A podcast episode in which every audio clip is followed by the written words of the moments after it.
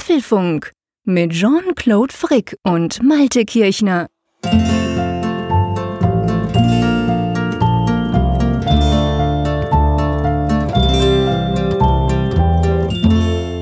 Urlaubsfolge 2, Apfelfunk 73. Und Jean-Claude, ich muss dir sagen, es ist ja irgendwie ein komisches Gefühl mit diesen Zeiten, weißt du? Also zu dem Zeitpunkt, wo wir das jetzt aufnehmen, haben wir den Urlaub noch vor uns, aber unsere Hörer, hören das dann, wenn wir wieder da sind. Also eigentlich müssen wir jetzt erholt klingen, wir klingen aber wahrscheinlich noch richtig urlaubsbedürftig. Es ja, ist sehr genau. paradox. Das ist in der Tat sehr paradox. Das ist ja eine Urlaubfolge, die wir hier aufnehmen und die ihr dann hören werdet, wenn unser Urlaub langsam aber sicher zur Neige geht. Und ähm, es stimmt tatsächlich. Also dieses Jahr ganz besonders habe ich auch das Gefühl, so wirklich, ich ich, ich, ich hechle jetzt diesem Urlaub entgegen. Wir nehmen das plus minus eine Woche ein bisschen mehr vor, vor dem besagten Urlaubsanfang dann auf. Und ähm, ja, ich fühle mich tatsächlich relativ schlapp. Draußen regnet es ist wieder recht viel kälter geworden bei uns. Sieht gar nicht nach Sommer aus. Und wir, wenn ihr das dann hört, dann ist dann wahrscheinlich super duper Sommer und heiß. Ja, das ist witzig, aber auf der anderen Seite, wir machen das ja eben genau darum, damit wir unseren schönen Wochenrhythmus beibehalten können. Auf der einen Seite und auf der anderen Seite, weil wir ja, muss man auch sagen, genug Feedback haben, gell? Ja, aber sag mal, geht dir das eigentlich genauso wie mir? Also meine Frau sagte heute zu mir oder belächelte mich, als äh, ich ihr dann eröffnete, dass heute die zweite Apfelfunk-Doppelschicht ansteht. Dann meinte sie, wieso geht denn das nicht mal ohne? Da habe ich gesagt, nein, das geht nicht. Das können wir unseren Hörern und Hörern nicht zumuten. Ja, genau das Gleiche hat meine Fra Frau auch gefragt. Ja, aber sag mal, könnt ihr nicht mal zwei Wochen still sein? Und sie hat mich dann dabei angelacht, weil sie genau weiß, dass ich nicht zwei Wochen still sein kann. Ich kann generell nicht gut still sein. Aber es stimmt schon. Also ich, ich, ich denke auch, und das will ich jetzt nicht im Sinn von Schulter auf die eigenen Schulter klopfen sagen, sondern ich denke schon auch den Erfolg des Apfelfunks. Unsere Hörerzahlen sind ja wirklich stetig gestiegen, steigen weiterhin. Es ist gigantisch groß geworden, viel größer, als wir uns das jemals erdacht hatten am Anfang vor eineinhalb Jahren. Aber der Erfolg liegt eben schon auch nicht nur darin, dass der Berner und der Nordseemensch gut zusammenpassen, was sie definitiv tun, sondern liegt sicher auch eben in dieser Regelmäßigkeit. Und ich finde, das ist, du hast mich das gefragt, hey, wollen wir das nicht machen? Ich fand, ja, komm, coole Idee. Also von dem her gesehen, wir machen es ja auch gern und ich glaube, unsere Hörerinnen und Hörer, die hören auch gern zu, wenn es mal nicht die super, super duper News gibt und wir gehen ja jetzt davon aus, Ende Juni, dass es im Juli wahrscheinlich nicht extrem viel passieren wird. Drum machen wir diese No-News-Folgen quasi, wo wir in Anführungszeichen nur Feedback machen ich denke, dass das passt eben schon, dass das einfach, dass du weißt, jede Woche am Donnerstag oder sagen wir mal am Mittwoch um Mitternacht gibt's die neue Apfelfunk-Folge und ja, das wollen wir eigentlich beibehalten, oder? Ja, das ist auch so eine Dimension, die genauso eben wie der Erfolg auch vorher gar nicht erkennbar war. Also mhm. wir bekommen ja immer wieder Zuschriften, wo uns dann auch Leute schreiben, ich höre euch auf dem Weg zur Arbeit, ihr seid für mich unverzichtbar am Donnerstagmorgen. Und das ist ja, ohne das jetzt übertreiben zu wollen, aber ja schon so eine gewisse Verantwortung, die man dann eben auch empfindet. Also mir tut es dann einfach leid, dann, wenn ich jetzt sagen müsste, passt auf, jetzt ist mal drei Wochen Funkstille. Das kann natürlich immer mal passieren, dass, dass das irgendwie mal aus irgendwelchen Gründen passiert, äh, aber wenn man das irgendwie ändern kann, also wenn man jetzt irgendwie dazu beitragen kann, dass eben diese schöne Regelmäßigkeit da ist und es wird wertgeschätzt, dann macht es ja auch Spaß und deshalb sind wir hier und machen Urlaubsfolgen. Ja, genau. Also ich glaube, der, der Hauptpunkt ist natürlich, dass uns das auch Spaß macht, dass wir gerne auch mal zwei Folgen aufnehmen hintereinander oder äh, an einem Tag und gleich am nächsten. Das haben wir ja zur WWDC auch so gemacht, wo wir quasi zwei Tage lang gepodcastet haben um die News unterzubringen. Also äh, klar, ich find's auch cool, wenn die Leute uns beim, wenn sie uns einbauen in ihren Alltag. Ich gebe aber gerne zu, dass ich auch keine Hemmungen habe, mal zu sagen, hey, okay, jetzt gibt's am Donnerstag halt mal keine Folge. Aber uns macht das einfach riesig Spaß. Und ich glaube, das ist ja auch der Treiber des Ganzen. Und darum machen wir auch gerne Ferienfolgen, weil die sind ja immer auch ein bisschen anders. Da spricht man ja auch ein bisschen noch über private Themen. Die sind nicht so newslastig, weil man weiß, da, da wollen wir nicht über News reden. Von dem her gesehen ist das eine super Sache. Und wenn es quasi der Sache Apfelfunk noch hilft, dass wir eben schön regelmäßig bleiben, ja, dann, dann umso besser. Genau. Aber jetzt musst du mir endlich mal erklären, was es mit dem Salz auf sich hat. ja, das Salz, du, das ist eine ganz, ganz coole Sache. Und wenn ihr jetzt denkt, von was sprechen die zwei, dann ähm, fang du vielleicht an, löst du mal auf, wie wir überhaupt drauf kommen, dass wir jetzt über Salz sprechen. Der liebe Jean-Claude hat mir geschrieben, er würde jetzt mal Salz in seinen Pool schütten. Das war jetzt vor, ich glaube, über einer Woche, bevor wir unsere erste Urlaubsfolge aufgenommen haben. Da war es ja noch dann tierisch heiß bei dir in Bern. Und ähm, dann kam eben diese Nachricht rüber, über unseren kleinen Kommunikationskanal, den wir immer offen halten. Und ich dachte, Salz in dem Pool, will er jetzt da irgendwie Nordsee-Feeling da sich in seinen, seinen Swimmingpool herstellen? Und dann habe ich ihn gefragt, äh, nach, glaube ich, ich glaube, das war nach der Aufzeichnung der ersten mhm. Urlaubsfolge, was das denn jetzt mit diesem Salz war. Und da meinte er, nein, das erkläre ich beim nächsten Mal. Da will ich dich nur so ein bisschen auf die Folter spannen. Und jetzt sitze ich wirklich schon so eine Woche auf heißen Kohlen und frage mich immer noch, was ist das mit dem Salz? Ja, aber das passt perfekt zur Ferienfolge. Also ihr müsst euch vorstellen, liebe Hörerinnen und Hörer, wir hatten unglaublich heiß. Wir hatten vier Wochen lang wirklich richtig heiß und sechs Tage lang über 35 Grad bei uns. Und wir haben ein Häuschen mit Garten und in dem Garten stellen wir im Sommer immer einen Swimmingpool auf, so ein Aufstellpool. Und da haben wir uns jetzt dieses Jahr ein bisschen ein größeres Modell gekauft. Das letzte hatte, ich weiß nicht, 4000 Liter, glaube ich. Und das war so einer, den konntest du mit Wasser füllen. Da hat er sich so aufgebaucht. Also der hatte gar keine Stangen und nix. Nachteil war, wenn es mal fest geregnet hat und da unser Grundstück nicht komplett gerade ist, dann ist der manchmal ausgeleert. Und dann haben sich manchmal so in der Nacht 4000 Liter Wasser in den Garten ergossen. Und da haben wir gedacht, okay, wir brauchen sowieso was Größeres. Die Kinder werden größer und so und haben uns jetzt so einen 15.000 Liter Pool hingestellt. So, und jetzt kommt das Salz. Ähm, normalerweise jeder, der so einen Swimmingpool hat, der eben nicht am Meer wohnt, wie der Malte, der einfach ins Meer springen kann, der weiß ja, man füllt Wasser rein und dann musst du ja mit Chlor und mit Chemie dafür sorgen, dass das Wasser nicht äh, kippt, also dass das nicht äh, Algen gibt und quasi schlecht wird und so weiter. Das kann man machen und das Problem, das ich dabei hatte in den letzten Jahren, war immer so, das ist so eine Dreisatzrechnung. Für dich als hm, Programmierer wahrscheinlich easy, so im Sinn von, wie viel Wasser ist drin, wie ist der aktuelle pH-Wert, wie ist eigentlich die Wasserhärte in deiner Gemeinde, wie, wie heiß ist es draußen und so weiter. Und anhand von dem hast du dann eben berechnet, wie viel Chlor oder Chlor Plus oder Chlor Minus oder was auch immer du da reingibst. Und mir ist das noch einige Male passiert, dass ich mich da verrechnet habe, dann schütte ich das rein, dann fängt es an zu schäumen, das Ding wird weiß und ich habe gewusst, okay, jetzt musst du das Wasser wieder rauslassen und neu einfüllen, weil da, da, war, da ging was schief. Und als wir jetzt diesen großen Pool gefüllt haben, habe ich mir so gedacht, mh, hm, wenn ich das bei 15.000 Liter mache, ist das, sagen wir mal, suboptimal, weil das ist ja eine brutale Wasserverschwendung, nur weil der Frick nicht rechnen kann. Und jetzt gibt's die Möglichkeit, dass du einen sogenannten Salzwasserpool machst. Sprich, du füllst Wasser ein, ganz normales Leitungswasser. Ist ja bei uns Top-Qualität aus den Bergen. Und dann kippst du je nach Inhalt, bei uns sind es ungefähr 50 Liter Salz rein. Salz kannst du kaufen, super günstig, kostet bei uns irgendwie 9 Euro für 25 Kilo. Ähm, ja, und dann ist das Ding salzig, das ist aber nicht ganz so salzig wie bei dir die Nordsee oder, oder wie das Mittelmeer, welches ja selber noch viel salziger ist. Also man merkt es zwar, es ist nicht unbedingt so, dass du trinken willst, aber es ist nicht ganz so heftig wie, ähm, wie ein richtiges Meer. Und das ist jetzt nur der erste Teil, weil dann kannst du sagen, ja gut, jetzt hat er Salz drin, aber im Meer hat es ja auch Algen. Und dann brauchst du noch so eine kleine Maschine, die aus diesem Salz Chlor generiert. Also wir haben uns mhm. eigentlich einen Chlorgenerator gekauft. Den hängst du hinter die Umweltpumpe. Zu jedem dieser Pool gibt es ja so eine Pumpe, die das Wasser quasi durchpumpt mit so einem kleinen Filter. Ähm, ja, und dann hängst du hinten dran diesen Chlorgenerator und der macht nichts anderes als aus dem Salz Chlor. Und das Coole jetzt dran ist, ich muss überhaupt nichts mehr rechnen. Die Maschine sagt mir irgendwann mal, hey, ich habe zu wenig Salz. Dann kippe ich wieder 10 Kilo Salz rein, so ungefähr alle drei Wochen. Kommt ein bisschen drauf an, wie heiß es draußen ist. Ja, und damit hat sich's. Den Rest erledigt dieses Teil. Und ich bin ein großer Fan der Automatisierung, von dem her passt das ganz gut. Und der kleine Nebeneffekt für mich Flachländer ist natürlich, ich finde das super cool, wenn ich dann eben aus dem Pool komme, weil man dann schon so ein bisschen das Gefühl hat, man sei im Meer gewesen. Also man ist also ganz leicht salzig, fühlt sich sehr angenehm an. Ja, eigentlich sage ich mal eine Win-Win-Situation für unseren Garten und für uns. Oh Mann. Ja, siehst du? Eine lange Erklärung. Aber ähm, ja, witzig. Also ich habe das schon ein paar Leuten erzählt und die haben mich alle so bedeppert angeguckt, wie du jetzt wahrscheinlich ins Mikrofon schaust. So, äh, was, der füllt Salz ein? Aber das ist eine gängige Methode. Also man kann durchaus einen Salzwasserpool haben, wenn man eben kein Meer vor der Ecke hat. Ich dachte schon, das hätte irgendwie was damit zu tun, dass wenn man schwitzt, verliert man ja auch dann Salze und dass das so. irgendwie so zum Wiederauffüllen dann dient. Geil. Ja, das hätte auch sein können. Nee, nee, es ist viel profaner. Es geht nur darum, dass ich nicht von Hand Chemie beigeben muss und mich dann verrechne und das Wasser quasi kaputt mache. Und das haben wir jetzt seit ungefähr sechs Wochen und das hat sich extrem bewährt. Funktioniert super, das Wasser, die Qualität ist gut und eben läuft eigentlich mehr oder weniger automatisiert. Da lobe ich mir doch das Meer, das ist immer perfekt abgestimmt. Ja, das stimmt, da hast du recht. Da gibt es gar nichts dazu zu sagen. Und während wir das ja aufnehmen, das darf ich ja auch sagen, bin ich ja dann auch an der Nordsee. Ich bin irgendwo in Holland Unser Haus ist natürlich bewohnt, Klammer zu.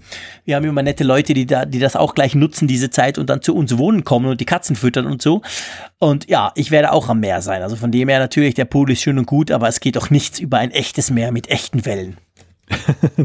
ja, da, da wage ich nicht zu widersprechen, auch wenn es mich dieses Jahr mal in die, naja, Berge möchte ich nicht sagen, aber zumindest in hügelige Gefilde zieht. Wo, wo, wo bist du denn und was machst du dann? Ich bin dieses Jahr mit der Familie im Odenwald gewesen. Oh, okay, cool. Und was macht ja. man da? Wandern? Ja, wandern, das wird eher so ein bisschen auf Spaziergänge hinauslaufen, aber ja, halt Landschaft genießen, generell mal genießen, nicht immer so flach in die Gegend zu gucken, sondern mal ein bisschen, bisschen was Hügeliges zu sehen. Sehr schön, das ist perfekt. Bei mir ist genau umgekehrt. Ich liebe das, wenn ich in Holland in meiner Wohnung irgendwie im sechsten Stock bin und quasi über ganz Holland blicken kann. Das ist sehr schön. Das höchste in der Nähe ist eine Düne. Und Flugzeuge gucken wollen wir natürlich, weil der Odenwald, muss man wissen, ist ja bei Darmstadt so in der Nähe und von Darmstadt ist nicht weit entfernt Frankfurt am Main. Und ja, meine kleine zweieinhalbjährige Tochter, die findet total toll, im Flugzeuge zu gucken. Und da habe ich ihr schon versprochen, dass wir uns dann die großen Flugzeuge mal anschauen. Fliegen denn die da quasi im Landeanflug nach Frankfurt irgendwie drüber oder so? Ähm, nee, wir, wir, wir wollten dann einfach mal zum, zum Flughafen Ach hinfahren. So, so, ja. Und da, okay. da gibt es ja so eine Besucherterrasse ja. und dann kannst du dir das ja angucken. Ja, klar, das ist cool, das und ist faszinierend.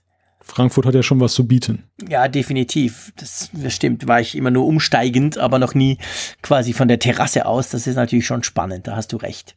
Ja, du, aber spannend sind auch unsere Zuschriften.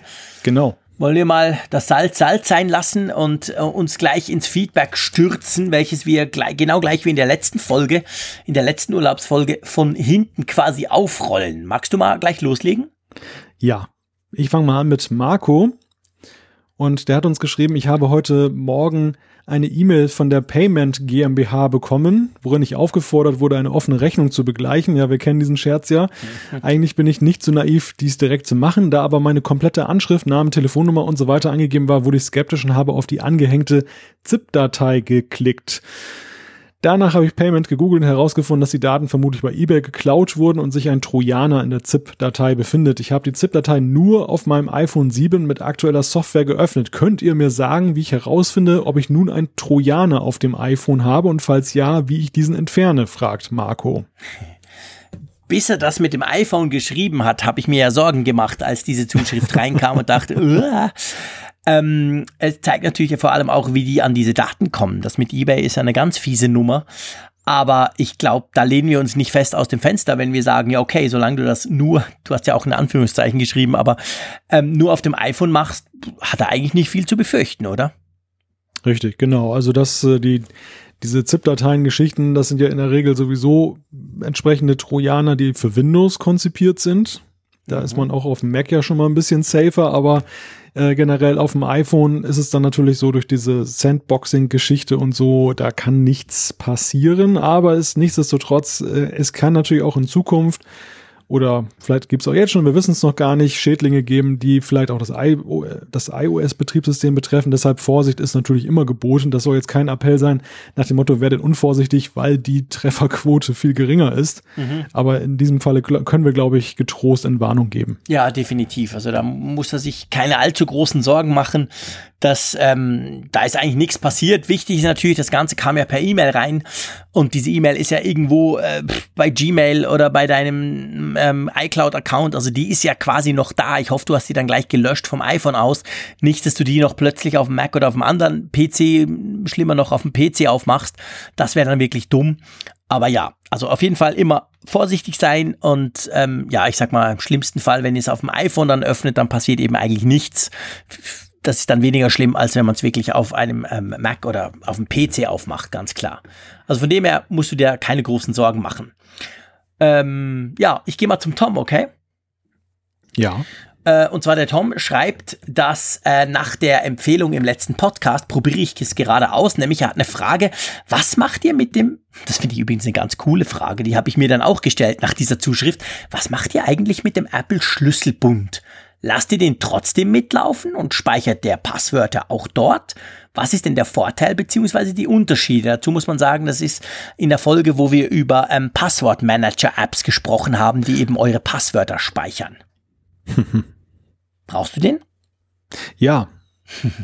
Aber es ist genauso, genauso wie Tom schreibt ich lasse ihn mitlaufen. Es ist weniger eine bewusste Entscheidung, sondern einfach so dieses, dieser Mitnahmeeffekt. Das wird dir angeboten, ich kann doch dein Passwort da jetzt speichern. Möchtest du das? Und dann sagt man aus Bequemlichkeit dann mal, ja, mach doch mal. Und das ist natürlich bequem, wenn man dann auf dem iPhone gerade unterwegs ist. Ich finde ja nach wie vor auf dem iPhone und auf dem iPad ist die Passwortmanager-Integration nicht so wunderschön, wie sie auf dem Mac gelöst ist. Nach wie vor, obwohl es ja eben diese Schnittstelle gibt, dass du eben dann auch zum Beispiel One Password dann eben da aufrufen kannst und kannst das dann eben einfügen. Aber das ist mir immer noch so ein bisschen zu umständlich und da mhm. entfaltet eigentlich der Apple Schlüsselbund so seine ganze Wirkung, dass du eben die vom Mac gespeicherten Daten dort dann eben ganz einfach dann nutzen kannst. Ja, das ist genau der Punkt. Also das ist, ist halt wieder diese typische Apple-Integration, die einfach dort, wo sie Dinge integrieren, machen sie das super easy easy, sie machen es total praktisch, total einfach zum Benutzen, es ist einfach so dabei und da kommt dann eben keine Dritthersteller-App dran ran. Darf sie zum Teil ja auch nicht, weil Apple quasi, Apple selber ja Dinge tun kann, die eben den Apps dann zum Beispiel verboten sind. Also bei mir ist genau gleich, Tom. Ich, ich lasse den auch einfach laufen, synchronisiere den auch und über die iCloud und habe damit quasi noch so, ein, so, so eine Backup-Variante, obwohl ich meine Passwörter aktiv eigentlich im One-Password pflege. Aber ich finde, es spricht eigentlich nichts dagegen, weil der ist im System drin, der ist auch sicher. Das ist jetzt nicht so, dass das irgendwie ein Scheunentor für, für irgendwelche äh, Angriffe wäre.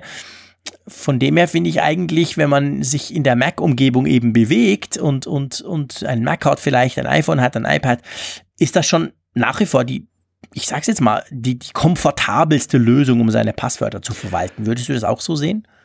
Ja und nein. Also äh, es ist natürlich so, durch diese direkte Integration sind ganz klar Vorteile gegeben. Wir haben sie ja gerade aufgezeigt. Demgegenüber steht allerdings, was ich feststelle, dass eben, wenn ich zum Beispiel bei einer Seite mehrere Accounts habe, dann ja, fällt es, dann fällt es dem Apple Schlüsselbund schwer, beziehungsweise er schlägt dann per se immer erstmal den, den falschen Zugang äh, vor. Man kann das natürlich dann ändern wieder und kann den anderen auswählen, aber da muss ich sagen, bin ich dann doch mit dem richtigen Passwortmanager besser mhm. unterwegs und es ist auch so, das habe ich auch festgestellt, nicht auf jeder Seite erkennt er die entsprechenden Felder und bietet einem auch dann an, die Daten einzufügen. Auch das ist so ein Handicap. Ja, das ist wahr. Ja, ja, klar, das stimmt. Also gerade wenn du ein bisschen, ich sag mal, weitergehende Funktionen brauchst, ähm, ich zum Beispiel nutze immer wieder die Secure Notes von OnePassword wo ich mir einfach Dinge selber notiere und die trotzdem verschlüsselt und sicher irgendwo untergebracht haben möchte. Das geht im Schlüsselbund so auch nicht. Also das stimmt natürlich, aber man, man müsste ihn ja eigentlich aktiv deaktivieren, oder? Der ist ja quasi einfach dabei und läuft auch einfach mit, wenn man nichts tut, oder? Das ist so ein bisschen der Trick. Also er, er schleicht sich subtil ja, genau. in dein, dein, digitales Leben ein und dann hast du ihn dann irgendwann lieb gewonnen. Und das ist so der Vorteil, den Apple halt hat gegenüber den anderen, wo man ja erstmal aktiv runterladen, aktiv installieren, aktiv starten muss, dass eben dieser, dieser Schlüsselbund sich so in unser digitales Leben eingeschlichen hat. Ja, und jetzt einfach da ist und quasi Daten sammelt, aber er macht das eben auf, wie ich finde, auf eine ganz, ähm, ja, auf eine ganz einfache Art. Ja, ja, also äh, zu der Frage Vorteile, Unterschiede. Ein Punkt, den ich natürlich auch ganz klar beim Schlüsselbund vermissen würde und der eben bei One Password einfach gigantisch stark gelöst ist, diese Sache mit diesen Einmal-Passwörtern, diesen sechsstelligen Stimmt. Zahlen. Das haben sie ja dann in einer späteren Version erst integriert, aber das ist einfach ein Killer-Feature, dass du eben dann sagen kannst, wo du früher den Google Authenticator brauchtest, dann als extra App kannst du jetzt eben dann zu deinen Facebook-Daten, zu deinen Google-Daten das eben dazu packen und dann wird er eben dann immer gleich dann schon eine sechsstellige Zahl gezeigt, die dynamisch generiert wird, dieses Einmal-Passwort und dann, ja, geht das einfach alles locker von der Hand. Ja, ja, genau. Das, das geht dann tatsächlich noch besser. Magst du mal zum Georg gehen? Ja, Georg hat eine interessante These aufgestellt zur sich in Teilen abzeichnenden neuen Preispolitik von Apple. Er schreibt, mir kommt es so vor, als würde Apple allmählich ein Apple Starter Paket für Schüler, Studenten und Neueinsteiger zusammenstellen. Wir haben eine Apple Watch mit neuem Chip für 300 Euro, ein iPad für 400 Euro und ein iPhone für 500 Euro. Alle mit mindestens 32 Gigabyte Speicher. Zu meiner Zeit als Schüler habe ich von solchen Preisen nur träumen können. Gerade so konnte man sich ein iPod Touch kaufen. An ein iPad oder gar ein iPhone war noch gar nicht zu denken. Beeindruckend ist, dass wir es hier keineswegs, dass wir keineswegs hier von altem Käse reden, in Klammern MacBook Air, sondern aufgefrischte Hardware bekommen, die man ohne schlechtes Gewissen kaufen kann. Würden Apple jetzt noch ein MacBook Pro würde Apple jetzt noch ein MacBook Pro für 600 Euro hinzufügen, wäre das Schul-Uni-Einsteigerpaket perfekt, so seine These. äh, jein, also es stimmt, ich würde mal so sagen, ich finde, es stimmt, dass quasi die Einstiegspreise von so Kategorien, also iPad, iPhone und auch die Apple Watch, da gibt's jetzt in Anführungszeichen, weil günstig ist das alles ja letztendlich nicht, aber da gibt's günstigere Möglichkeiten als früher, zum Beispiel eben ein neues, aktuelles iPad zu kaufen oder ein iPhone. Das iPhone SE ist ja das günstigste neue iPhone, welches es eigentlich je gab.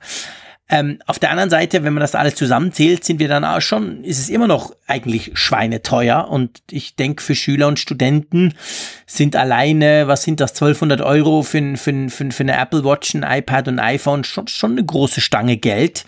Und vor allem hapert es dann natürlich eben beim MacBook. Das schreibst du ja selber, Georg. Also da müsste noch was kommen für eben 600 oder 700 Euro. Und da sind wir eigentlich noch bei 1000 Euro. Also wenn, wenn du eben einen Rechner brauchst und nicht in Anführungszeichen nur ein iPad, dann ist es immer noch recht teuer. Oder wie siehst du das jetzt gerade in Bezug auf Studenten und Schüler? Ja, also ich gebe dir recht, es ist natürlich immer noch eine ganze Stange Geld.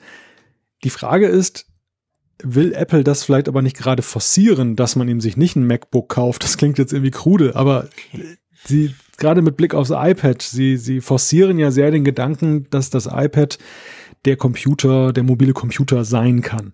Und ist es dann nicht gerade auch dann interessant, den zum günstigsten Preis anzubieten, zumindest günstiger als das MacBook, weil man da ein zusätzliches Argument schafft, den vielleicht, das vielleicht einzusetzen, anstelle, dass man eben über 1000 Euro investiert in ein MacBook. Ich glaube ja ganz generell gesagt, also um die Frage zu beantworten, da, da wird nichts kommen, was jetzt 600 Euro kostet. Die, die Preistendenz ist ganz eindeutig nach oben hin. Ja. Die haben das, das Sortiment enorm ausgedünnt, was eben die günstigen Einstiegsmodelle angeht. Und ähm, da unter 1000 Euro geht nichts mehr. Das wäre ja ein Preissprung um die Hälfte. Das kann ich mir beim besten Willen nicht vorstellen. Ja, nee, ich mir auch nicht. Das ist definitiv so. Das kann ich mir tatsächlich auch nicht vorstellen, dass sowas kommt. Ähm, äh, interessante These zum iPad. Also an und für sich ist es ja so, dass Apple das iPad Pro favorisiert in Bezug auf, hey, du brauchst kein MacBook oder keinen kein klassischen Rechner, sondern das iPad Pro tut das auch. Spätestens mit dem 10,5 Zoll Modell ist das tatsächlich, finde ich, noch ein bisschen mehr auch möglich geworden und mit iOS 11 wird es dann so richtig, richtig gut möglich. Ähm, aber auf der anderen Seite das, das normale, in Anführungszeichen, das iPad 2017, das, das im Frühling vorgestellt wurde, das ist ein schönes Gerät, das funktioniert hervorragend, das hat aktuelle, nicht ganz, ganz top, aber aktuelle Hardware drin. Aber ich denke, gerade fürs Studium brauchst du eben doch einen Rechner. Also selbst wenn du dir ein iPad Pro kaufen würdest, klar, es kommt, es kommt natürlich sehr darauf, stark darauf an, was man macht. Also ich will das jetzt nicht über den Kamm scheren, aber da brauchen wahrscheinlich, finde ich, doch die meisten Studenten vielleicht dann eher ein MacBook Air. Oder wie siehst du das, wenn wir jetzt mal nur auf diese, diese Geschichte iPad oder eben Rechner konzentrieren? Ja, also wenn ich mich mal trenne von diesem Gedanken, dass das ein Einsteigerpaket sein kann, ich versuchte jetzt natürlich mich so ein bisschen dort hineinzufinden und das dann weiterzuspinnen. Mhm. Ich glaube ganz generell, dass diese drei gewählten Beispiele Apple Watch, iPhone und iPad vor allem dazu dienen, eben den, den Marktanteil zu vergrößern für Apple und eben einen, einen Markt zu erschließen, der ähm, ja, mit gewissen Schwierigkeiten behaftet ist. Beim iPad ja ganz besonders. Da ist die Aktualisierungsrate nicht so toll. Vielleicht wird sie jetzt wieder besser mit dem neuen iPad 10,5 Zoll, aber sie war es in den letzten Jahren definitiv nicht, wie ja die Bilanzen gezeigt haben. Das heißt, wenn man die Aktualisierer nicht kriegt, dann ist es besser, wenn man Erstkäufer kriegt. Und wie kriegt man die? Über den Preis natürlich. Und ja. ähnlich sehe ich es dann auch bei der Apple Watch. Thema Smartwatch, Liebhaberthema, wer sie hat, mag sie, aber eben viele zweifeln auch und sagen, oh, nehme ich da jetzt die 400 Euro in die Hand für? 300 Euro ist ja schon mal wesentlich günstiger, so gefühlt. Und mhm. das, das glaube ich, das, das spielt da in der Erwägung eine größere Rolle als die Frage, da Einsteiger, natürlich sind da ja auch Einsteiger dabei. Also es wird da auch diejenigen geben, die dann eben dann ähm, tatsächlich das Apple Einsteigerpaket sich auf diese Weise zusammenstellen. Aber ich glaube nicht, dass es die prim primäre Intention ist dahinter. Ja, das glaube ich auch nicht. Genau, das habe ich auch nicht das Gefühl, dass sie da quasi hinwollen. Aber es gibt zumindest, wenn du jetzt sagst, hey, ich brauche ein iPhone, dann gibt es jetzt eigentlich eine schöne Möglichkeit, die es früher nicht gab, einigermaßen günstig und wirklich, also ich, ich mache da auch äh, quasi Anführungszeichen drumherum, einigermaßen günstig an so ein Gerät zu kommen, was früher nicht möglich war. Da bist du dann einfach auf gebrauchte Geräte aus, hast du, hast du ausweichen müssen. Jetzt ist das ein bisschen einfacher möglich. Wollen wir mal zum, ähm, äh, wollen wir mal weiterspringen zum Richard? Ja, gerne. Ihr habt letztens gefragt, was wir in der Hörerschaft so an alten Macs noch nutzen. Von der Industrie immer mit neuestem Zeug ausgestattet und verwöhnt, sagtet ihr, dass man durchaus noch mit zwei bis drei Jahre alten Geräten arbeiten kann. Dazu folgendes. Ich habe ein iMac 2008 und ein MacBook Pro 2013, beide mit SSD mittlerweile ausgestattet. Damit kann man alles machen, was im Alltag anfällt. Und auch aufwendigere Spezialsoftware, bin Arzt und habe da einiges an Software im Diagnostikbereich. MS Office läuft rund, meine Tochter schneidet ihre Videos etc. No need, was Neues anzuschaffen. Vielleicht nächstes Jahr. Das Einzige, was mich locken kann, ist der Retina-Bildschirm. Ja, da hat der Richard eigentlich recht, oder? kann ich nicht widersprechen. ich, ich bin nun selber Besitzer eines alten MacBook Air 11 Zoll, was ich dann für günstiges Geld bei eBay geschossen habe. Ähm, Jahrgang, glaube ich, sogar noch vor dem MacBook Pro von Richard. Insofern kann ich nichts Schlechtes sagen über, über alte Hardware und es erstaunt mich auch nach wie vor, wie leistungsfähig das Ding noch ist. Also ich merke jetzt allmählich, und das ist ja eigentlich der Punkt, wo man dann, das ist wie beim Auto wenn es nachher so ein bisschen anfängt zu ruckeln und zu tuckern. Ähm, der Akku lässt natürlich jetzt merklich nach, nach all den Jahren. Und das zweite ist einfach auch die Performance. Ich, ich merke schon, dass mit jedem neuen Betriebssystem von Apple ähm, wird es jetzt schon ein bisschen zäher. Und mhm. das verstärkt natürlich dann irgendwann so den Wunsch, dass man denkt, ja, ein bisschen schneller wäre doch ganz schön. ja, das ist natürlich klar. Ich meine, das ist der klassische Effekt, wenn man dann Software aktualisiert, wenn man Betriebssysteme aktualisiert, versucht da so aktuell wie möglich zu sein, dann wird das ganze Ding dann teilweise recht zäh. Aber es stimmt schon, ich meine, der Richard hat im, im Prinzip natürlich recht. Wir, wir berichten vor allem ja viel über neue Hardware auch. Wir nutzen auch dann natürlich entsprechend neue Hardware. Wir testen die lange, ähm, behalten sie manchmal, kaufen uns neue. Also wir versuchen da immer ganz weit vorne zu sein was ich sage mal jetzt auch bei mir, ich bin Journalist, ich bin Blogger, ich mache viele Radiobeiträge. Ich meine, das ist ein, ein Anwendungsszenario, das kann ich auf einem fünfjährigen Mac völlig problemlos machen. Das würde auch noch ältere Geräte wahrscheinlich sogar möglich machen. Also da brauche ich an und für sich nicht die neueste und schnellste Hardware. Und ich glaube, es geht vielen so. Und gerade natürlich bei den, bei den Desktops oder auch bei den Laptops ist es natürlich weniger, denke ich, ähm, ausgeprägt auch dieses alle zwei, drei Jahre wechseln, wie man das beim Smartphone inzwischen gewöhnt ist, weil man ja nach zwei Jahren kriegt man meistens wieder ein bisschen Kohle vom Provider etc. und man findet dann die Kamera sei halt doch besser mit dem 16 Megapixel und dann wechselt man. Das ist eigentlich ja bei einem Rechner, außer jetzt wirklich du kommst an die Grenzen und du nutzt den wirklich auch aus, ist ja das eigentlich viel weniger oft der Fall, oder? Es ist mal eine Frage der Maßstäbe und, und Richard hat ja einen ganz wichtigen Aspekt genannt. Er hat ja seinen iMac 2008 auch nachgerüstet mit einer SSD. Der Geschwindigkeitszuwachs dadurch, den würde ich jetzt ohne es gesehen zu haben als signifikant bezeichnen. Ja, und das, das ist natürlich schon ein Stück weit so, als wenn man sich da einen neuen iMac hingestellt hat.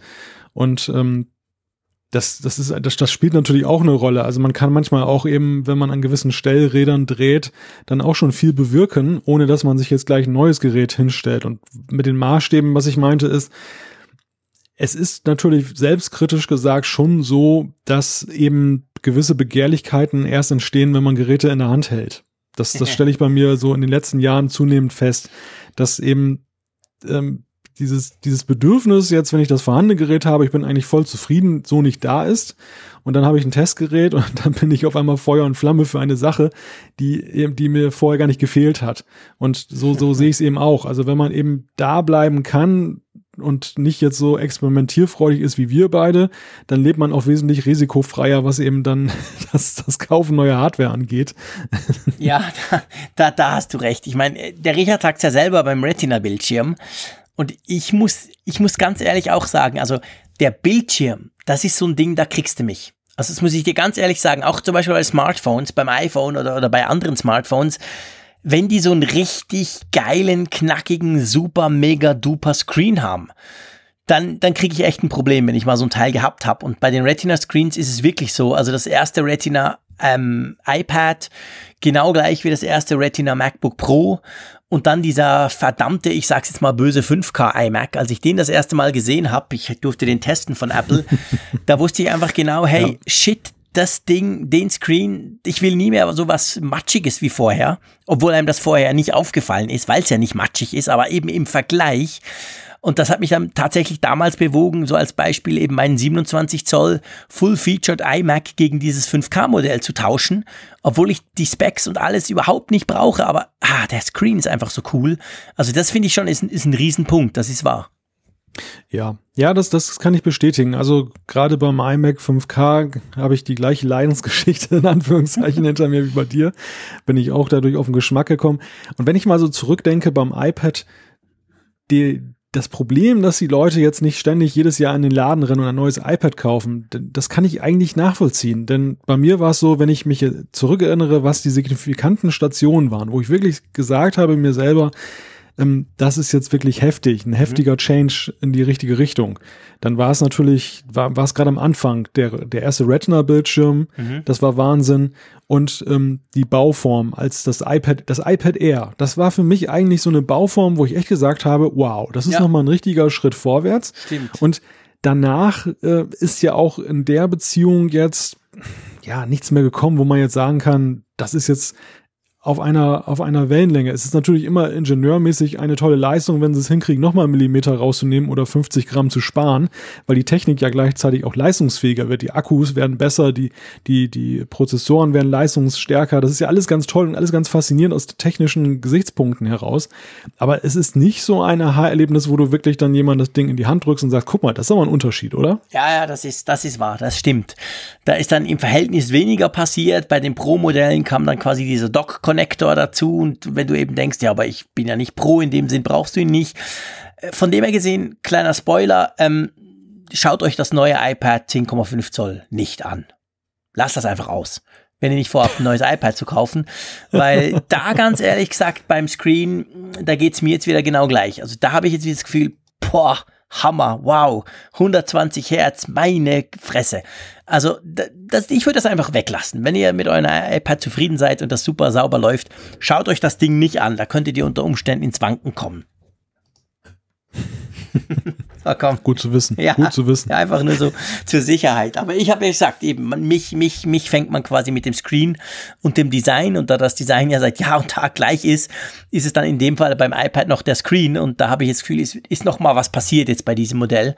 Von dem her ist das ganz spannend. Wollen wir mal zum Kai rüber switchen? Ja, geht auch um Hardware. Mhm.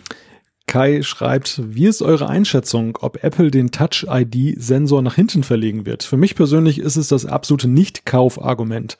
In meinem Alltag liegt das iPhone meistens auf dem Tisch. Es jedes Mal hochzunehmen wäre kontraproduktiv. Des Weiteren habe ich das iPhone im Auto und am Fahrrad in einer Halterung, die einen Zugang von hinten versperrt.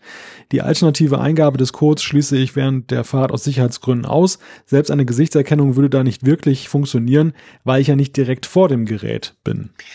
Ja, Kai, du stellst da eine, eine kleine, in Anführungszeichen, Frage, die ja natürlich eine Riesensache ist im Moment ja im Internet. Es gab ja diese Bilder, diese angeblichen Bilder vom iPhone 8 oder vom Jubiläums-iPhone, das dann im Herbst präsentiert werden soll, wo man eben sehen konnte, dass da angeblich der Fingerprint-Scanner ähm, quasi, also der Fingerabdrucksensor, der Touch-ID-Sensor, so jetzt habe ich es richtig gesagt, hinten liegen soll. Ähm, ich weiß nicht, wie es dir geht, Malte. Ich habe diverse Smartphones, wo er hinten ist und ich habe natürlich diverse Smartphones, wo er vorne ist aus dem Android-Bereich. Ganz aktuell zum Beispiel ähm, das Galaxy S8, da ist er ja hinten, zusätzlich noch total dämlich platziert neben der Kamera. Das LG G6, da ist er auch hinten schön in der Mitte, da kommt man gut ran. Und zum Beispiel das HTC U11, da ist er vorne. Und warum erzähle ich euch das? Weil ich feststellen musste, ich war grundsätzlich mit dem, ich habe mich relativ schnell dran gewöhnt, dass er hinten ist. Ja, Finger drauf und klappt und so. Und jetzt, wo ich das erste Mal seit einiger Zeit wieder ein Android-Smartphone habe, wo eben wieder auch einer vorne ist, wie beim iPhone, stelle ich für mich persönlich auch fest, dass ich es vorne eigentlich viel praktischer finde. Wie siehst du das? Mhm. Ja, sehe ich genauso. Also ich finde mich in dieser Zuschrift von Kai total wieder, denn einige der von ihm beschriebenen Fälle sind bei mir genau die gleichen. Ich habe das, das iPhone häufig in Besprechungen oder bei anderen Anlässen mhm. vor mir liegen möchte kurz was nachgucken und dann geht eben der Zeigefinger drauf und dann ist es aufgeschlossen. Wenn ich das da hochnehmen müsste, das, das wäre schon so optisch ein Problem, weil das auch bei Gelegenheiten ist, wo, es, wo man dann lieber dezent bleiben möchte. Ja, genau. Und das gleiche, das gleiche gilt fürs Auto. Und die Gesichtserkennung, ja, in der Tat ein Problem. Das einzige wäre ein ganz innovatives neues Verfahren im Sinne von äh, vielleicht Stimmerkennung, jetzt mal so ganz gewagt gesagt.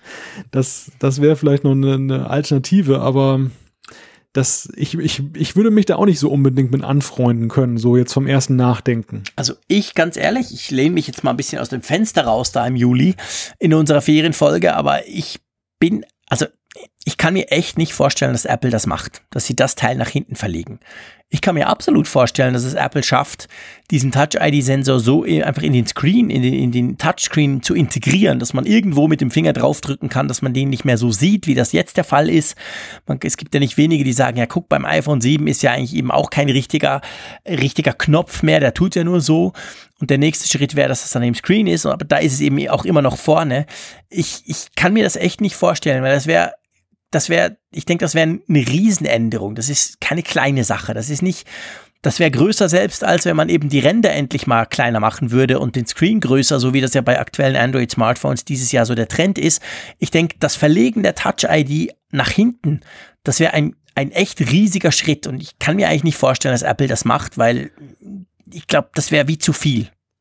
Ja, ja, ich halte es auch für einen faulen Kompromiss, weil das ehrenwerte Motiv, dann einen, einen randlosen Bildschirm, einen weitgehend randlosen Bildschirm anzubieten, das würden natürlich viele Käufer wertschätzen.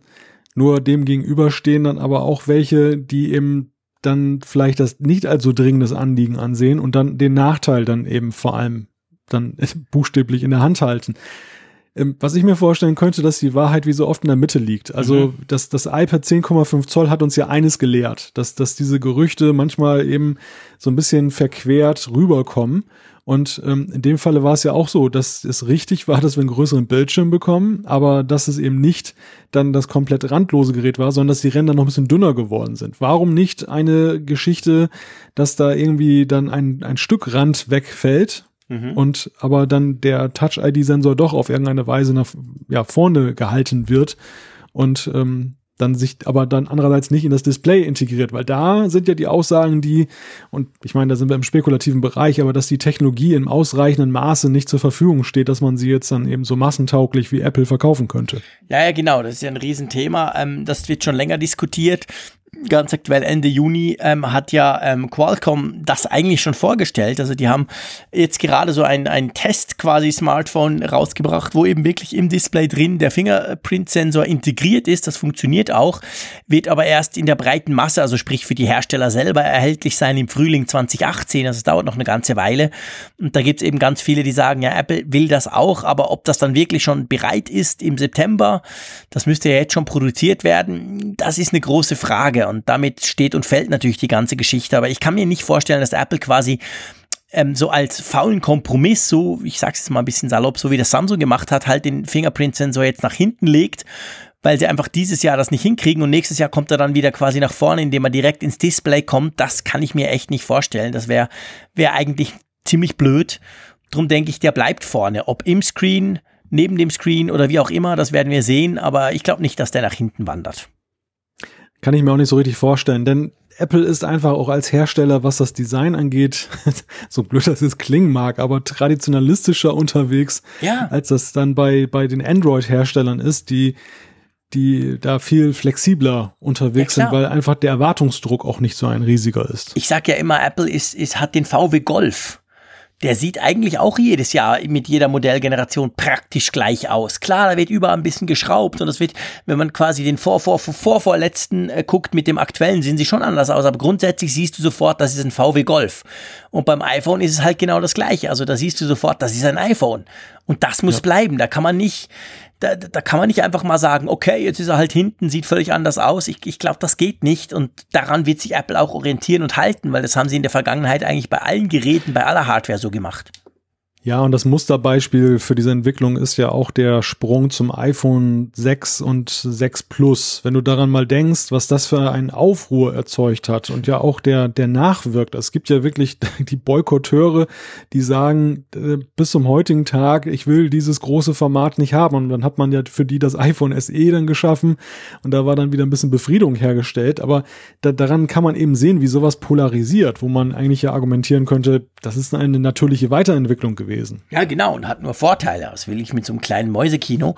Aber ähm, offensichtlich, genau, wie du sagst, es gibt ganz, ganz viele, die haben sich daran gewöhnt, die wollen das explizit nicht anders haben.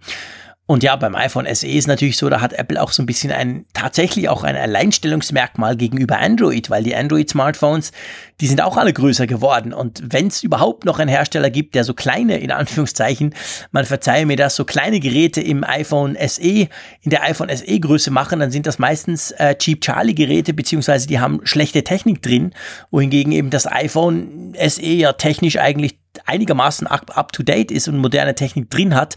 Also da haben sie so, so ein bisschen ein, ein, ein Alleinstellungsmerkmal. Aber ja, also ich glaube, Kai, da musst du dir nicht so große Sorgen machen. Sage ich jetzt einfach mal so. Ich glaube, das kommt noch nicht oder kommt gar nicht. Aber ja, wir werden uns überraschen lassen und vielleicht liege ich ja jetzt im Juli auch völlig falsch. Ja. Und Apple schafft uns das als, hey, wow, cool, endlich ist der hinten zu verkaufen. Mal gucken. ich befürchte fast, das wird uns dann irgendwann Ende des Jahres dann noch vorgespielt, was du gerade gesagt hast. Garantiert, aber das soll okay sein. ja, dann geh doch du mal zum, äh, zum Christoph.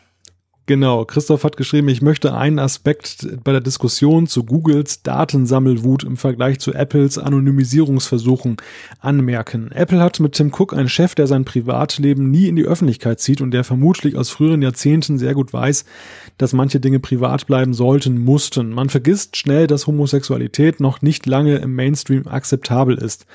Das Unbehagen, das man als Betroffener bei dem Gedanken empfindet, nicht mehr zu wissen, wie eine Datenkrake aller Google alle Details über seine Nutzer zusammensetzt, ist für mich ein großes Argument für Apples Vorgehensweise. Zwei Diktaturen in Deutschland im letzten Jahrhundert lehren, wo es hinführt, wenn der Staat alles über den Bürger weiß oder wissen will. Die aktuellen, aktuellen Vorkommnisse in Russland, der Türkei, China, den USA und Großbritannien zeigen, wie dünn das Eis ist, auf dem sich Google und Co. bewegen und dass unser Unbedenklichkeitsempfinden womöglich eine Illusion ist. Im Zweifel werden die Konzerne dem Begehren der Staaten nach Zugriff auf die gesammelten Profile nachkommen, allein schon um weiter im Geschäft bleiben zu dürfen. Nun ist es dann für die, Betro nur ist es dann für die Betroffenen zu spät. Siehe Tschetschenien, Iran, Saudi-Arabien. Ja, Christoph, also deine E-Mail hat mich äh, in einer gewissen Weise betroffen gemacht, weil ich finde, du hast natürlich absolut recht. Also wir können Google vertrauen. Ich mache das eigentlich, gebe ich gerne zu. Ich habe ja schon oft gesagt, ich habe sehr viele Daten bei Google. Im Ergo, im Umkehrschluss weiß Google sehr viel über mich. Ähm, aber letztendlich sage ich mal, sind es wahrscheinlich eben nicht die, die, die Firmen, die uns dann gefährden oder tatsächlich auch gefährlich werden können, sondern letztendlich dann der Staat. Und was ja mit einem Staat passieren kann, ähm, das haben deine Beispiele schön gezeigt. Ich meine, auch die USA bewegen sich im Moment in eine sehr unschöne Richtung, fast auf allen, in allen, in allen Bereichen, gerade Soziales, aber eben auch Überwachung. Und da kann es dann plötzlich schnell gehen. Und das stimmt schon. Also das, das gibt einem kein gutes Gefühl. Ob Apple jetzt tatsächlich so viel mehr, ich sage mal, anonymisiert im Unterschied zu Google, also anders gesagt, wenn der Trump kommt und sagt, so, ich will jetzt alle eure Daten, ob er da bei Apple extrem viel weniger bekommt als bei Google, er kriegt sicher weniger, aber vielleicht eben auch schon zu viel. Das ist natürlich eine generelle Frage, oder wie siehst du das, Malte? Ja, ja, also es ist natürlich per se erstmal zu unterstützen, wenn ein Konzern wie Apple sagt, dass er zumindest in die Richtung und ja Anstrengungen unternimmt, meinetwegen auch forscht und irgendwo eben schon sagt, Datensicherheit, Anonymisierung ist ein Thema, während andere Konzerne eben sich das sehr leicht machen und dann nur dann träumen von der idealen Welt, in der eben kein Ungemach droht. Und ähm, das ist ja so ein bisschen, das ist ja dieses Don't be evil, dieses, dieses, ja. die, die, diese Traumtänzerei, die diesen Google Spirit ausmacht, was auf der einen Seite beflügelnd ist, weil wenn man sich das anguckt, man, ich finde, man kann sich das gut angucken, wenn die so schwärmen von ihren Ideen und von ihren Vorstellungen und was in ihren Produkten, was man machen kann. Nur dem gegenüber stehen natürlich dann auch eben handfeste Probleme eben politischer Natur und gesellschaftlicher Natur. Und im Endeffekt ist Google natürlich genauso ein marktwirtschaftlicher Player wie jeder andere und wie Apple auch. Also wir sehen es ja eben gerade am Beispiel China, wo eben, wenn man in so einer großen Volkswirtschaft unterwegs ist und da Kunden gewinnen will, dass man eben dann doch sich manchmal auch schon ganz schön krumm macht, um dann letzten Endes da noch eine Rolle zu spielen. Oder ich sehe eben auch Tim Cook am Tisch sitzen bei Trump, wo ich mhm. auch sage, normalerweise müsste er es eigentlich kategorisch ablehnen, überhaupt da am Tisch mitzusitzen. Ja, genau, das ist genau der Punkt. Also, und China finde ich ist ein sehr schönes Beispiel, weil da sieht man ja, dass Apple gewisse Dinge ganz anders handhabt, als sie das im Westen, sag ich jetzt mal, tun. Und ähm, ich glaube, also meine, letztendlich, man kann die Frage nicht beantworten. Man, jeder hat da auch ein anderes Gefühl für, aber ich denke natürlich schon, das Thema Verschlüsselung ist da enorm wichtig. Also wenn der Konzern selber nicht an deine Daten kommt, weil die so gut verschlüsselt sind, dass der Konzern eben nicht den Master Key dazu hat, dann bist du schon mal auf der sichereren, ich sag nicht auf der komplett sicheren, aber sicher auf der sicheren Seite, als wenn das eben da einfach rumliegt und quasi, wenn der, wenn der Präsident anruft, dann, dann werden die Daten kopiert. Ja, ich glaube, wir machen uns aber auch alle keinen Begriff davon, was eigentlich möglich ist heute schon in der Datensammlung über uns. Also wie, wie wenig es auch eines großen Servers, eines großen, einer Serverfarm, eines großen Konzerns und, und hunderter Mitarbeiter bedarf, um schon dezidiert Bewegungsprofile anzulegen, um eben alles Mögliche über jemanden auszuforschen. Das, das ist so ein Ding, ähm, wenn, man das aus der Entwicklerperspektive mal betrachtet, was da so möglich ist, was einem da an die Hand gegeben wird, trotz aller Bemühungen auch dann zu sagen, dass das dann, dass gewisse, gewisse Hürden eingezogen sind. Aber mhm. das, das, das, da denke ich manchmal schon, ähm, diejenigen, die ein kommerzielles Interesse daran haben, diese, diese Daten abzuzapfen und connecting the, the dots, aber im negativen Sinne. Also da werden die Punkte dann verbunden, wie wir sie nicht haben möchten. Mhm. Und äh, das ist extrem einfach. Und ähm, das ist schon bemerkenswert. Ja, beängstigend eigentlich, oder? In gewisser Weise ja. Ich meine, wir, wir leben ja, viele von uns leben ja selig in dem Denken, dass wir so uninteressant sind und dass ähm, wir es nicht wert sind, mhm. in Anführungszeichen, dann hinterher geforscht zu werden. Dass wir auch nichts haben, was jetzt irgendwie gesellschaftlich besonders kritisch angesehen wird. Aber ähm, man sieht eben andererseits ja auch, wie schnell sich so ein, ein Wind drehen kann. Mhm. Wie, wie schnell etwas, was heute normal erscheint, dann eben dann dann morgen dann schon als Gesellschaft dann gesellschaftlich angefeindet äh, betrachtet wird und und dann haben wir ein Problem dann mit unseren Daten und was wir alles da so im Raum haben. Also das klingt, das ist jetzt eine sehr philosophische, eine sehr theoretische Diskussion, aber ich möchte mal ein griffiges Beispiel bringen, was, was mich die letzten Tage und Wochen so ein bisschen beschäftigt hat, wo ich dann mhm. immer denke, der, der Umgang mit unseren Daten. Ist das, das Thema Recht am eigenen Bild und, und ähm, ich, ich äh, exponiere mich nicht, dass ich dann wiedergefunden werden kann, mhm. beschäftigt die Leute ja zunehmend. Und es ist so, dass ich zum Beispiel feststelle, dass eben die Leute witzigerweise bei Printmedien besonders darauf achten, zum Beispiel eben bei in, in Schulen, wenn dann das klassische Schulabgangsfoto gemacht wird, mhm. dass dann gesagt wird, nein, äh, meine Tochter, mein Sohn darf nicht in der Zeitung zu sehen sein und der Name Stimmt. darf auch nicht erscheinen. Das zuhauf wird das heute abgelehnt und gleich die gleichen Leute tolerieren das aber, dass ihre Kinder bei WhatsApp unterwegs sind, bei Facebook unterwegs sind und wenn man sich die AGBs mal durchliest, die sichern sich das uneingeschränkte Recht an den Bildern und an den Sachen und so weiter. Also und sind nicht habhaft, weil sie nicht, weil sie ja letzten Endes ja nicht hier sitzen mit ihren mit ihren Servern. Und das muss man sich mal vor Augen führen. Diese diese dieses Unwissen der Leute, was sie da eigentlich betreiben. Sie meinen es gut und und äh, sind rigide dort, wo sie eigentlich alle Schutzrechte genießen würden und wo kein Schaden entsteht. Und an anderer Stelle, da sind sie völlig nachlässig, weil ist ja WhatsApp. Ja, ja, genau. Oder, oder ich meine, du kannst noch weitergehen. WhatsApp kannst du quasi verargumentieren, ist ja heute, heute der Klassenchat per se der Standard. Aber äh, schau die Leute selber bei Facebook an ich staune immer wieder, wie unglaublich viele Kinderbilder ich auf Facebook sehe von Freunden oder von Freunden von Freunden, die ich da alle anschauen kann, wo wirklich die Kinder in allen möglichen und vor allem unmöglichen Situationen ab, abgebildet werden. Völlig selbstverständlich. Und ich bin ziemlich sicher, dass doch einige dieser Leute wahrscheinlich eben genau beim Klassenfoto dann sagen würden, nee, das wollen wir nicht, das darf ja. nicht auf die Webseite der Schule zum Beispiel und auf Facebook kann sich dann jeder anschauen. Also das ist schon, da ist eine gewisse, ich würde mal sagen, Schizophrenie beinahe schon vorhanden. Das eine wird als böse angeschaut, weil man irgendwie das Gefühl hat, man kann es abschätzen. Und das andere, das ist so irgendwie ganz theoretisch und eigentlich ja viel gefährlicher, aber das, das wird dann einfach ausgeblendet. Das, das, da hast du schon recht. Ja, man zeigt die Zähne und im Hintergrund äh, ist man in den Fängen eines großen Monsters. Ja, genau. Ich habe gerade gestern den, den Spruch gelesen, ähm, der Vorteil, wenn man über 40 ist, ist, dass man die dummen Sachen gemacht hat, als noch kein Internet gab.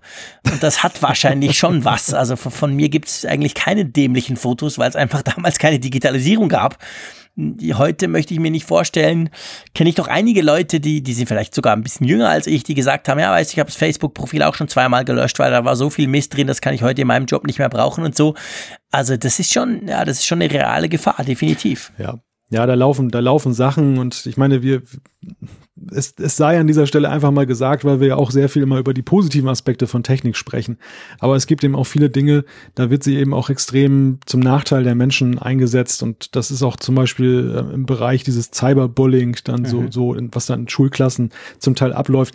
Ich habe durch meinen Beruf ja auch manchmal eben damit zu tun, dass ich dann eben erzählt bekomme, was da für Sachen ablaufen. Mhm. Und da erschaudert es einen wirklich. Und da ist es, wie, genau wie du gesagt hast, unsere analoge Jugend und Kindheit, die lässt, macht uns manchmal blind dafür, was heute möglich ist. Weil damals ja. war es so, du bist aus der Schule gegangen, du hattest natürlich auch manchmal deine Feinde, Anführungszeichen, auf dem Schulhof, die haben dir mal eine gewatscht oder haben dich geärgert und so weiter, aber du bist nach Hause gegangen, hast die Tür zugemacht und war vorbei. Mhm. Heute geht das permanent weiter, Tag und Nacht. Und das ist schon ein großer qualitativer Unterschied. Ja, das ist ein gigantischer Unterschied. Also das ist, das ist, das ist massiv gefährlicher. Darum ist, ist letztendlich gerade bei Jugendlichen ist die Medienkompetenz extrem wichtig, dass sie solche Sachen auch einschätzen können.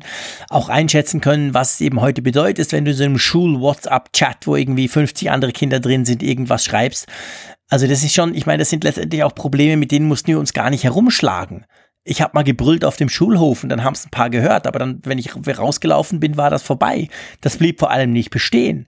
Ich konnte das nicht drei Tage später immer noch lesen, irgendwo und so weiter. Also das ist ja mit ein Grund, wir wollen jetzt hier nicht philosophieren, aber das ist ja mit ein Grund, warum Snapchat gerade bei Jugendlichen so beliebt ist, weil es eben dieses Vergängliche verspricht, das Vergängliche, was bei uns früher durch die analoge Welt völlig normal war. Ich meine, ich konnte dir sagen, du Vollidiot, und wir haben es vielleicht beide übermorgen wieder vergessen gehabt.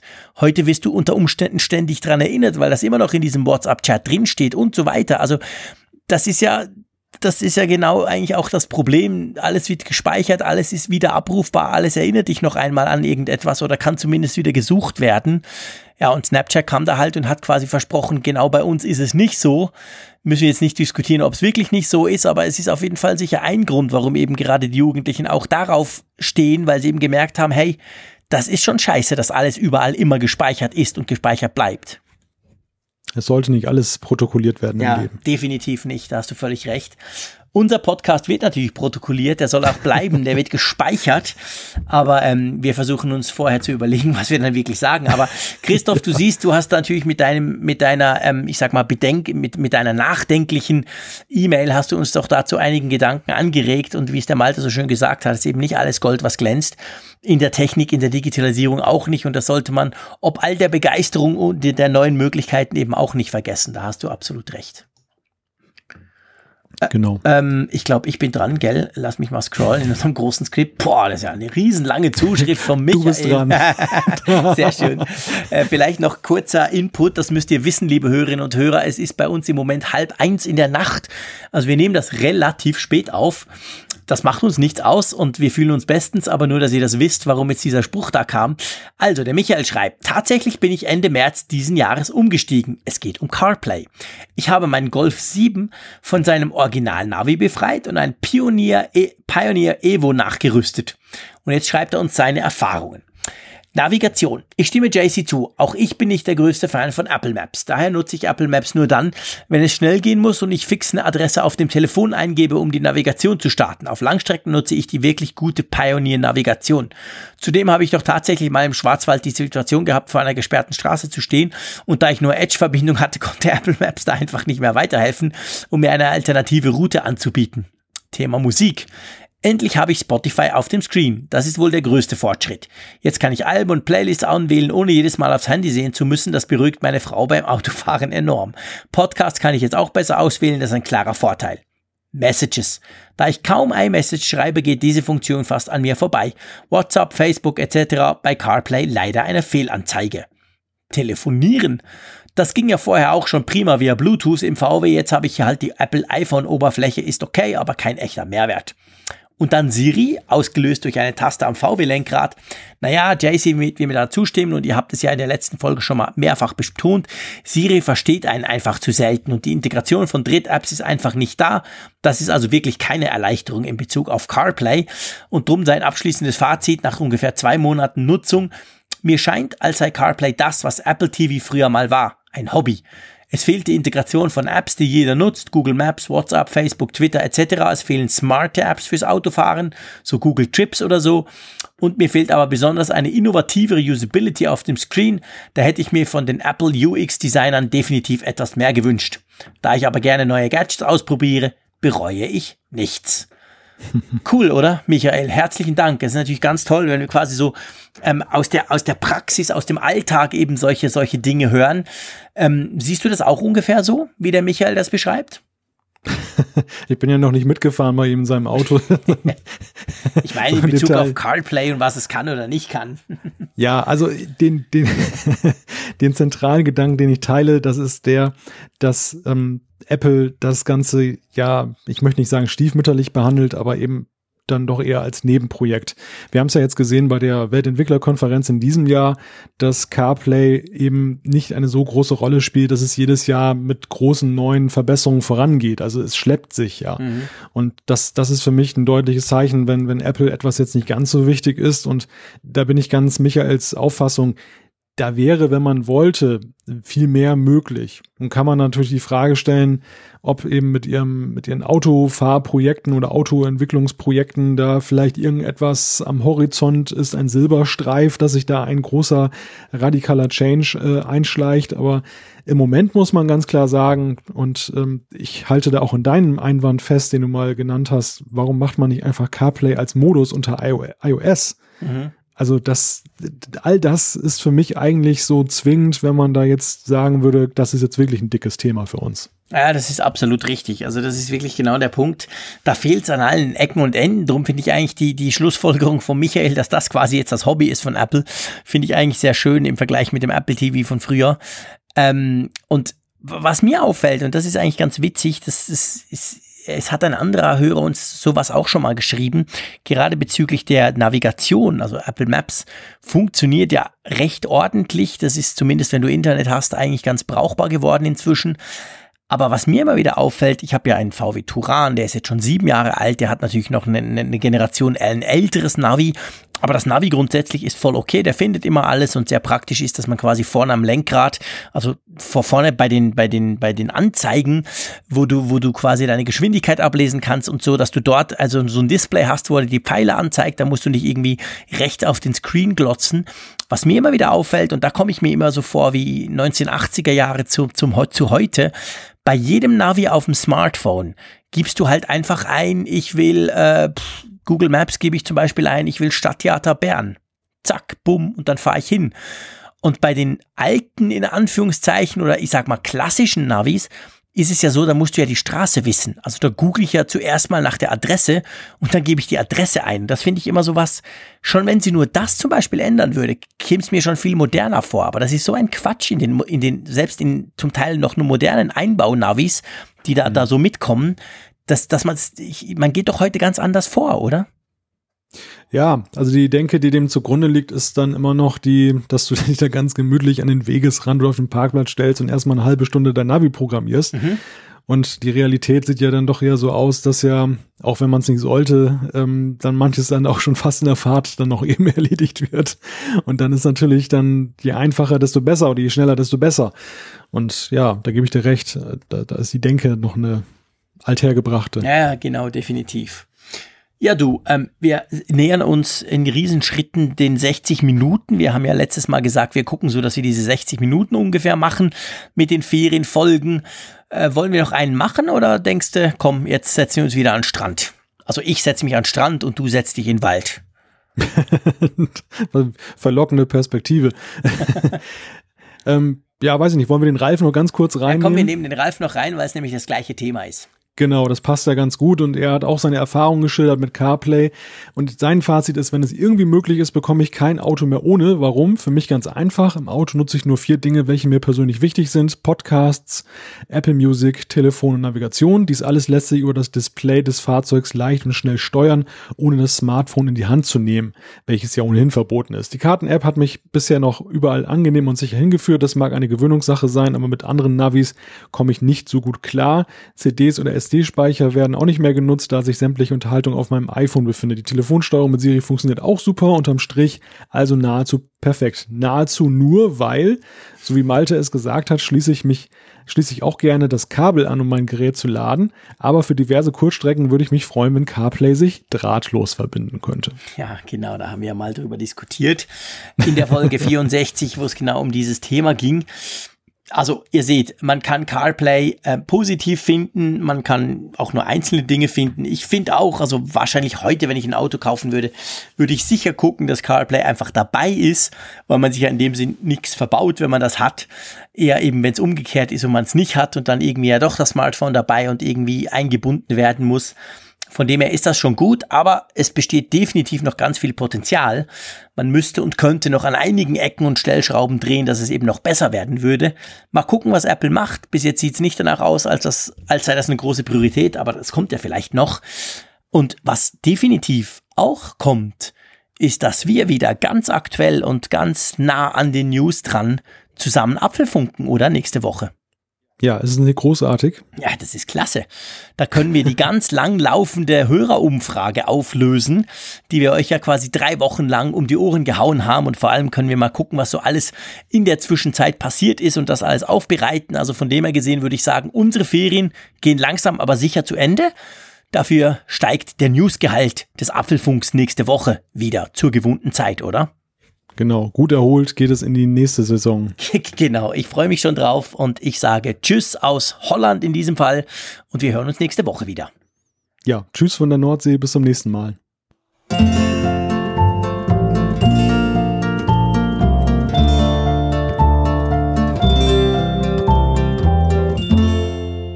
Alle Folgen im Überblick, Neuigkeiten per Push-Nachricht, Umfragen und die Hörerkarte, dies und mehr in Funkgerät, der App zum Apfelfunk. Kostenlos im App Store.